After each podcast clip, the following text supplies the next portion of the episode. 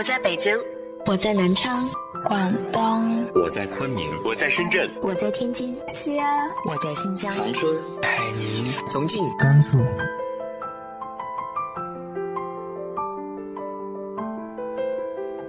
这里是 FM 幺八零八四，昨天的你的现在的未来，我是主播背着吉他的蝙蝠女侠。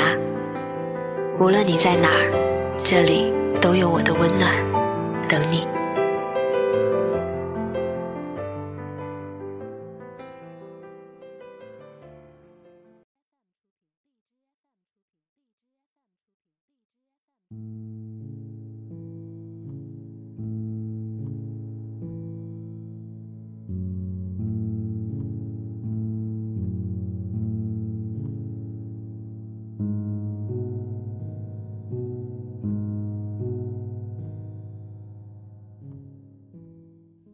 嗨，亲爱的你，晚上好。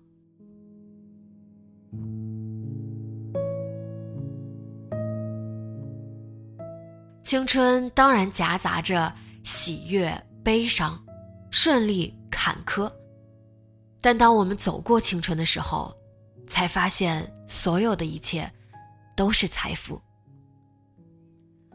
今天和大家分享的文章来自于沈石榴的《当你的旧伤》。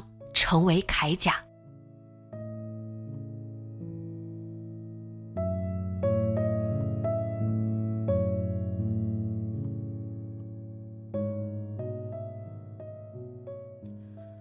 成长是一段又孤独又美妙的旅程。这个路途中，不称心的事情时有发生：考试失败，遭遇分手，工作不顺，与家人意见不合。只要还在成长，这些痛苦就如影随形。但当你熬过去，你会发现那些让人濒临崩溃的伤痛都已经结痂，慢慢成为了应对新一波挫折的铠甲。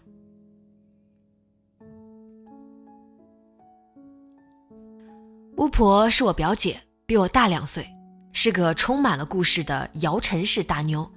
她高瘦英眉。大嘴，巫婆并不会法术，也没有毒苹果，她就是个典型的刀子嘴豆腐心的姑娘。我俩八字不合，虽然从小一起玩，但过不了三天就要吵一架。基本流程是吵完架冷战，冷战后和好，和好后再吵架，就这样吵不过三次，暑假就过去了。她长得可爱，嘴甜，懂事，颇得家里长辈欢心。我从里到外都散发着一股孤僻劲儿，基本不受大人待见。那时候我一直很羡慕巫婆，觉得他能跟那么多人愉快的相处，非常牛掰。但我从来没有告诉他，巫婆是个三好学生，从进小学开始就担任班干部，一路拿奖状拿到手软。我妈经常对着我耳提面命，让我向她学习。但高考那天。巫婆遭遇了滑铁卢。山东本来分数线就高，她连普通二本分数线都没过，当时家里人都替他觉得可惜，但还是劝他不要耽误了填志愿的时间。还没到交志愿表的时间，他就跟家人说他要复读。高考成绩下来之后，他一直心情不好，吃饭睡觉都像敷衍，看起来就很低落。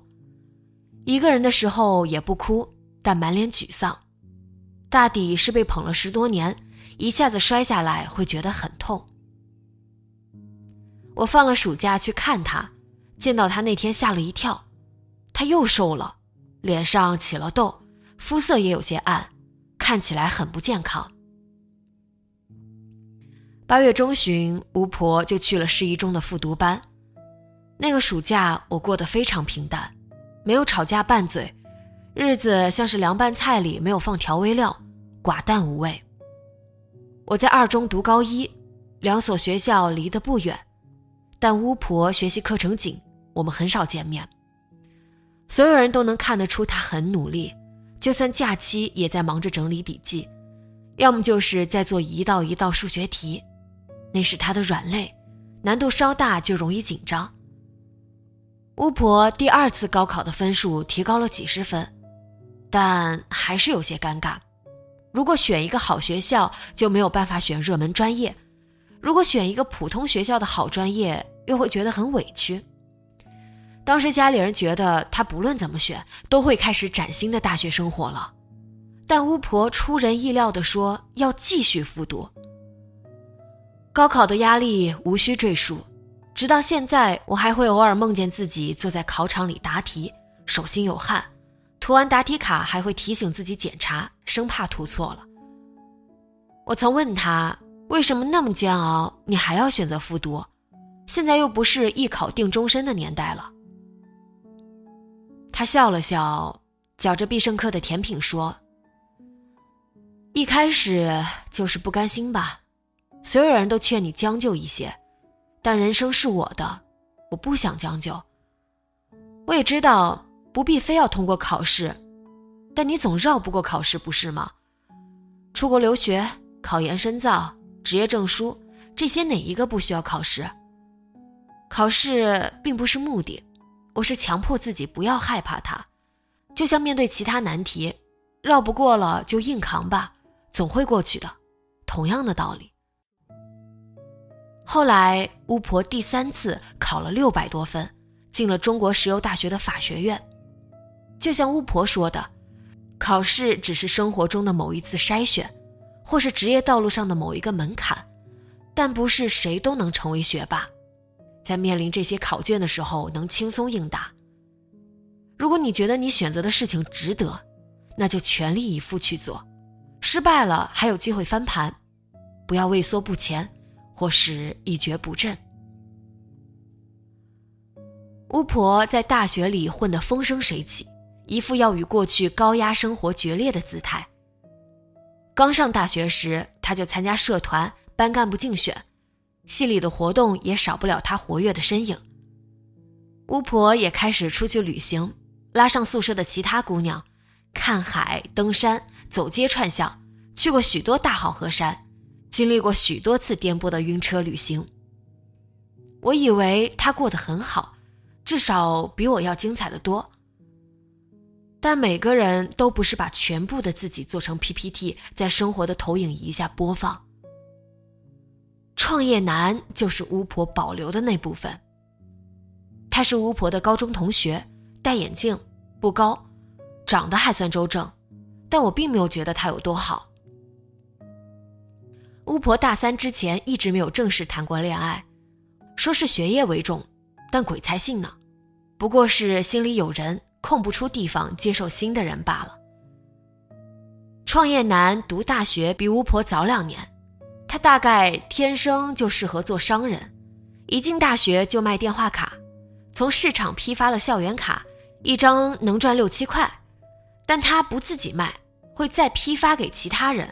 后来还替不同的学校招生，招一个学生八百块钱，就这么攒了一些钱，才开始真正的创业。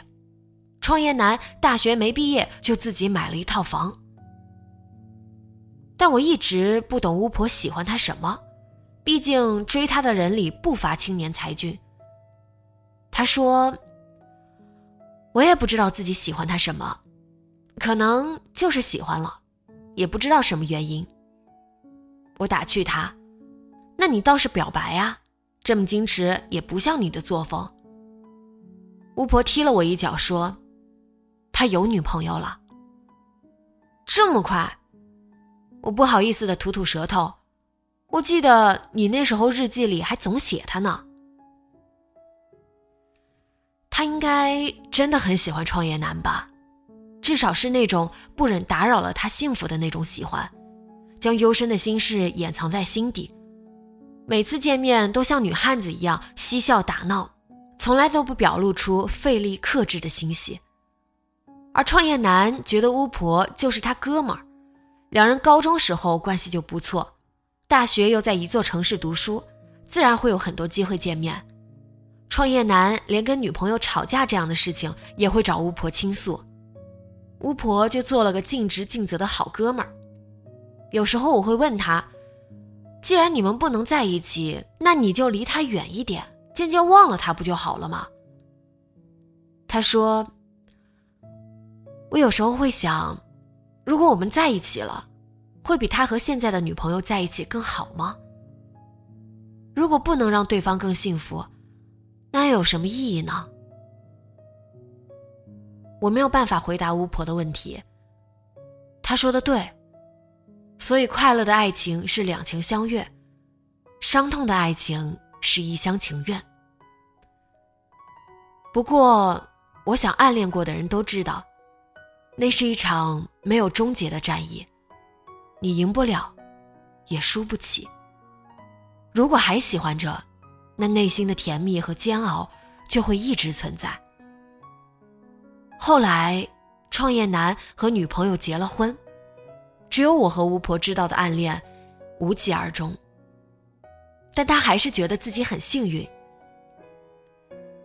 在单薄的青春遇见了一个喜欢的人，即便是没有成为恋人，但也有丰厚的回忆。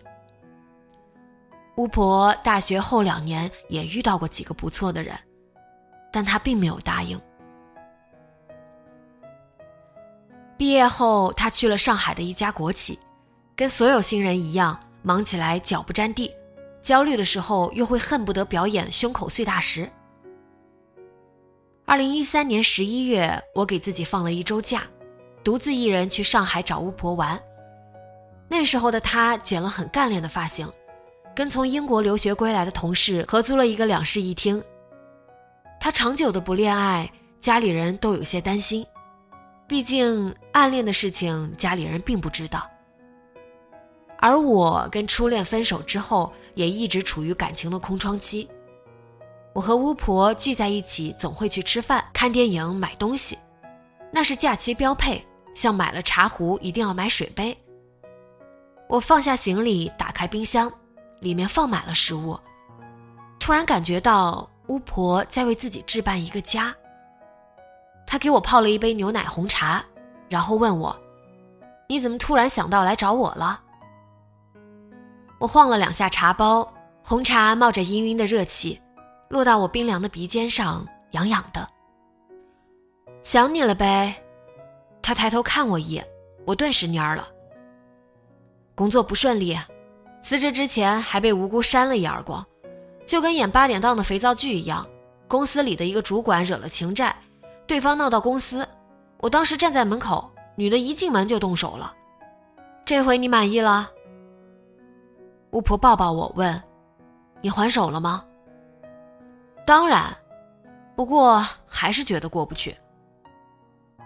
他没说什么，起身打开热水器，说：“你洗个热水澡。”床单被罩都是新换的，你好好休息。那天我们躺在双人床上，不知不觉聊到了小时候。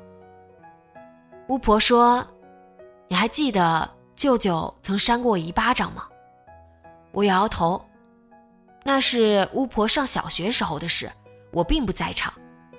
大概是舅舅在忙，巫婆有些淘气，惹了他生气，他做事吓唬他。但没想到动了真格。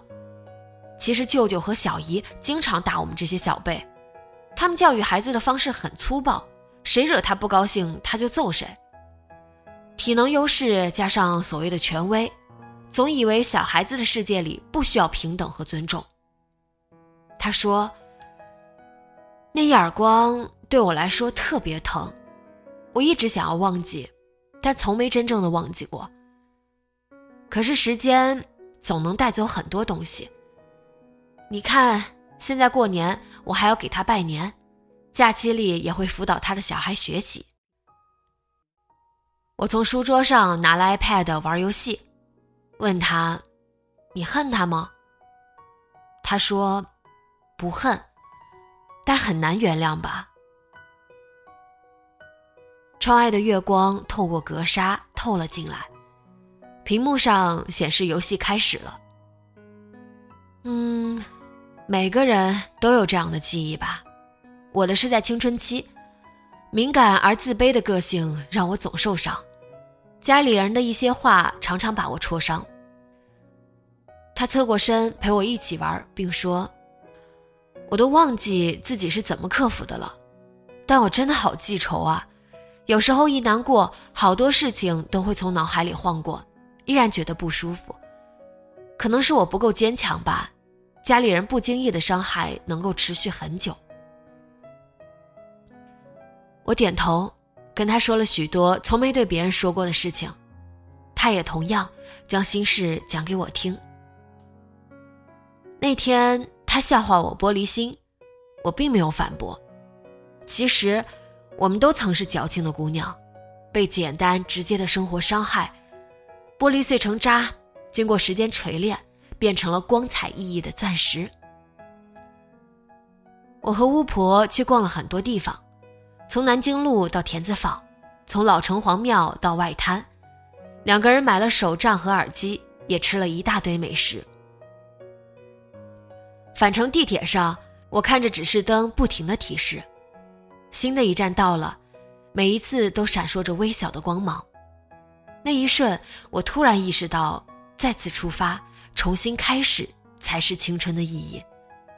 我们不过在生活中跌了一跤，膝盖破了皮，手掌流了血，脑子灌了水，痛了就大哭一场，之后还是要鼓起勇气，变成更好的自己，去寻找美好的生活和爱情。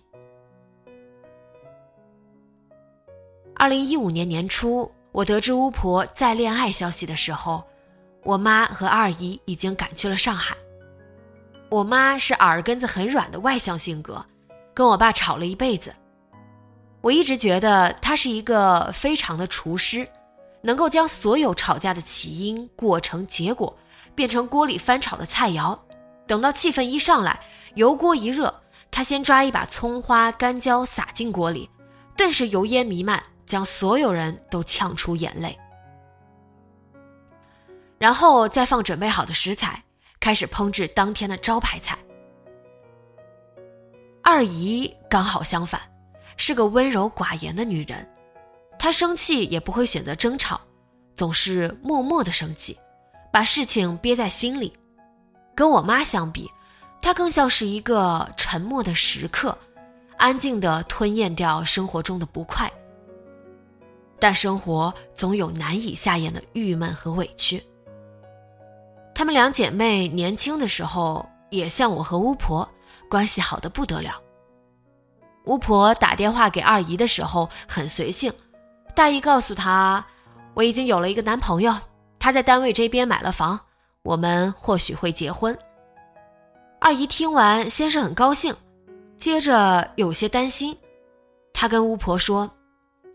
过完年你就没回家，我想你了，去看看你吧。醉翁之意不在酒，巫婆帮二姨和我妈订了车票、酒店，但她恰好跟准男友吵了一架。我妈和二姨刚到的第一天，两个人还装作没事，带着他们去吃饭、购物。我妈见了真人之后，还夸小伙子挺帅气、靠谱。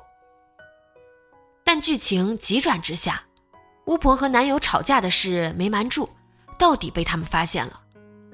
二姨一看就不放心了，立刻鼓励巫婆说：“那个在清华大学读博的谁谁，不是在追你吗？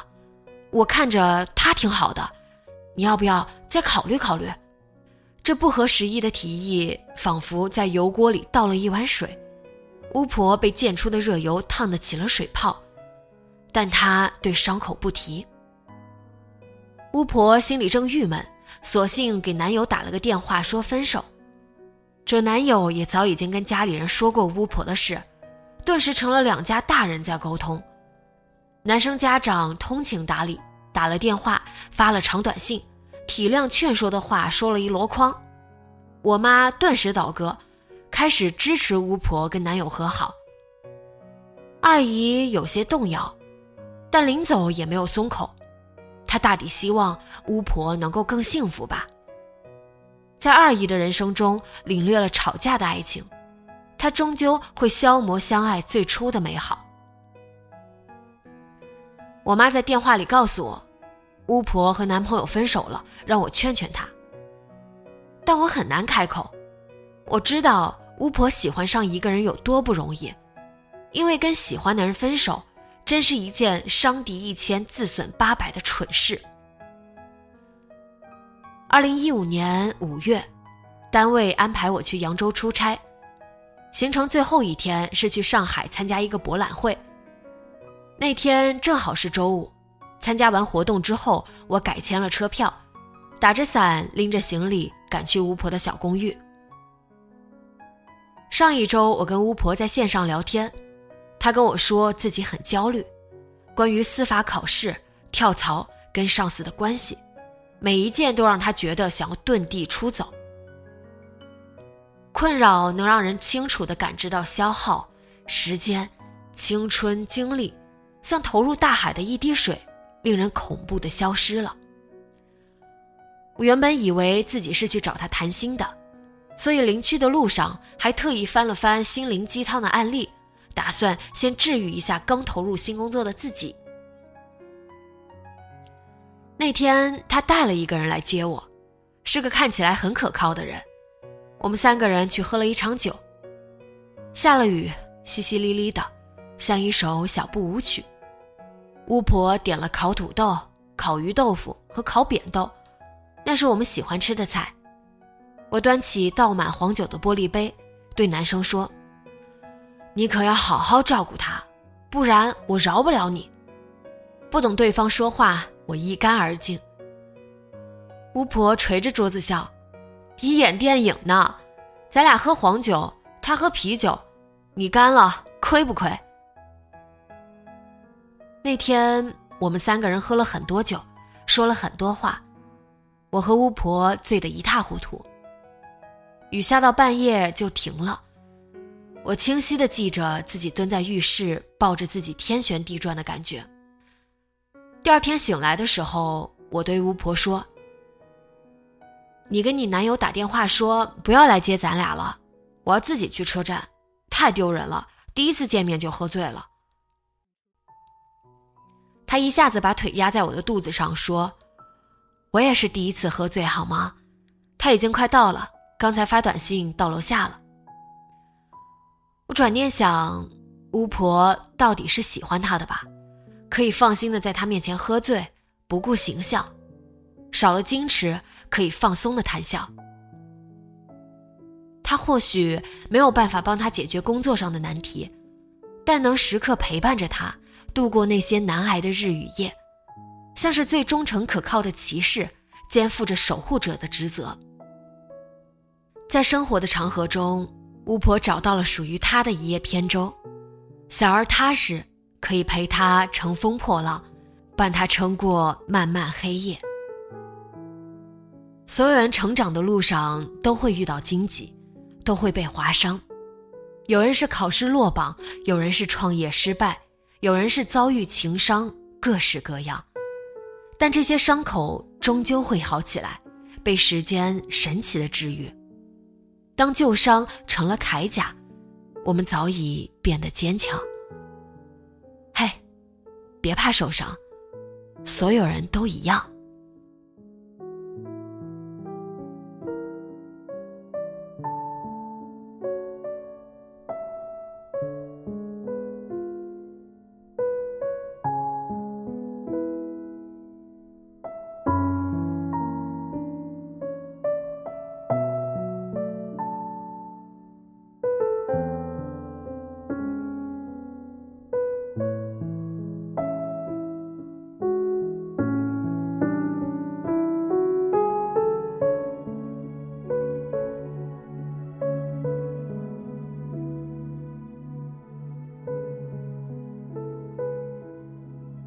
你的身上有着哪些旧伤化作的铠甲呢？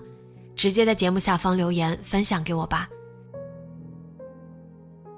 今天的节目就到这里，节目原文和封面请关注微信公众号“背着吉他的蝙蝠女侠”。电台和主播相关，请关注新浪微博“背着吉他的蝙蝠女侠”。今晚做个好梦，晚安。